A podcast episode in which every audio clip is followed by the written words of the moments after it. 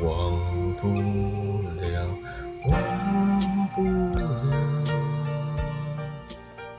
忘不了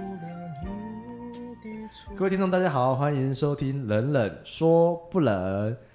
大家好，我是贱人。我是建志，我是见仁见智，我们要聊的就是恐怖的经验。建志，你有什么恐怖的经验想要跟大家分享的？我有一次还蛮可怕的是，嗯我梦到自己在上课的时候，突然好像死掉了，然后就往后倒，但是就是意识很清楚，然后所有人都下课了，然后我还倒在那边，没有人理我这样子。天哪、我我曾经有做过一个非常恐怖的噩梦，然后那个噩梦的场景就在我家里面。嗯，那好，我现在陈述一下我那个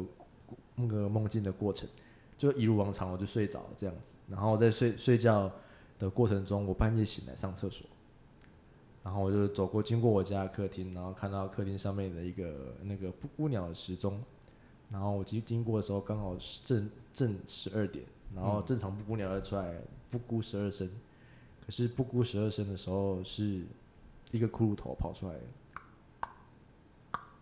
弹了十二下，依稀有人告诉我说林玉生回来了，然后就不管跑去上厕所，然后上厕所的过程中，马桶跑出一个骷髅头，又跟我说了一句话：“林玉生，我回来了。”可是重点我不是林玉生，然后我就回去睡觉，躺下去的瞬间我醒来，然后我走去外面上厕所，刚好十二点，不咕不咕十二声，我心里很毛，一直说林玉生回来了，干。好，我就这样醒来了，梦中梦三次，早上起来六点了，我就我就去上课了。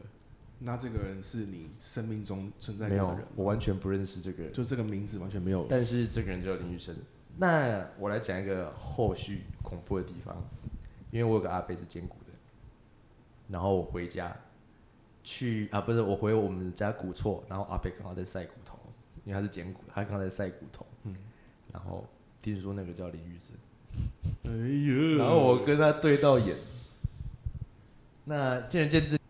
扛着一个棺材在城市里到处跑，就很神勇这样。但是我记得我当时扛的是别人的棺材，我知道里面不是我，可是不知道这是为什么，最终不小心棺材掉出来，那个棺材盖就掉出那个上面掉出来，我去看一下，结果是我躺在里面这样子。呃呃，我忘了讲这个故事的结尾，就是我在梦里面有第三次醒来，我一直以为我醒来，但是我一直觉得是梦中梦。那一位林先生，他把他的头骨送给我。我不是说我隔天去那个我那个阿伯那个什么晒骨场那边，我看到头我就傻眼，可不可以不要送我？见仁见智。见仁见智。谢谢大家。